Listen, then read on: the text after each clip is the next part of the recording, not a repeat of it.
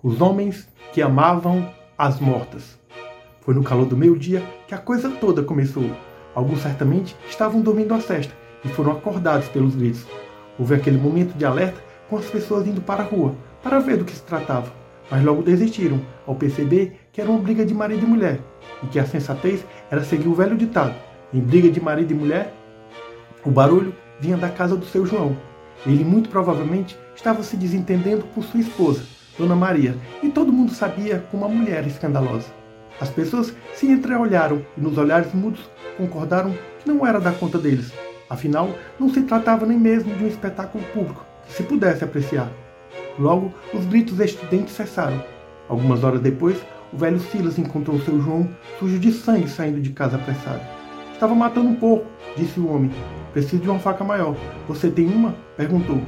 O velho Silas fez que sim com a cabeça e foi buscar a faca para emprestar. Passaram-se dias até que a irmã de Dona Maria viesse à casa com a polícia. Ela fora a primeira a suspeitar da falta de contato com a irmã. Tem alguma coisa errada, ela dizia a todos. A casa estava abandonada. Eles entraram.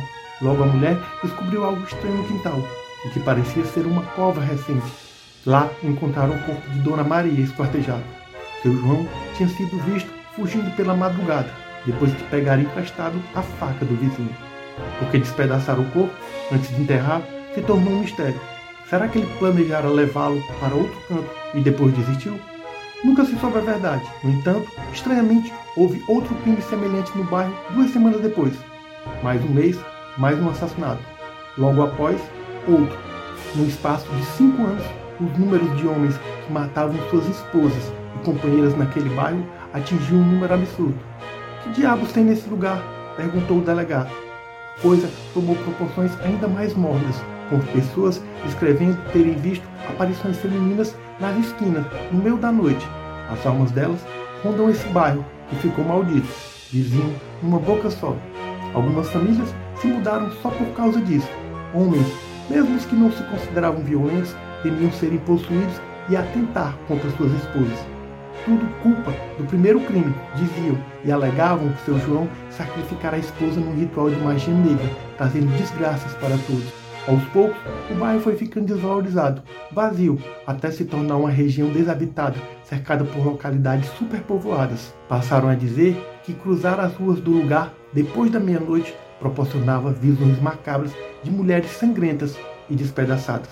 Eu duvidava disso, até o dia em que, com os amigos, de pirraça, nos embreamos por tais ruas. O que vi quase me fez sofrer um acidente de carro.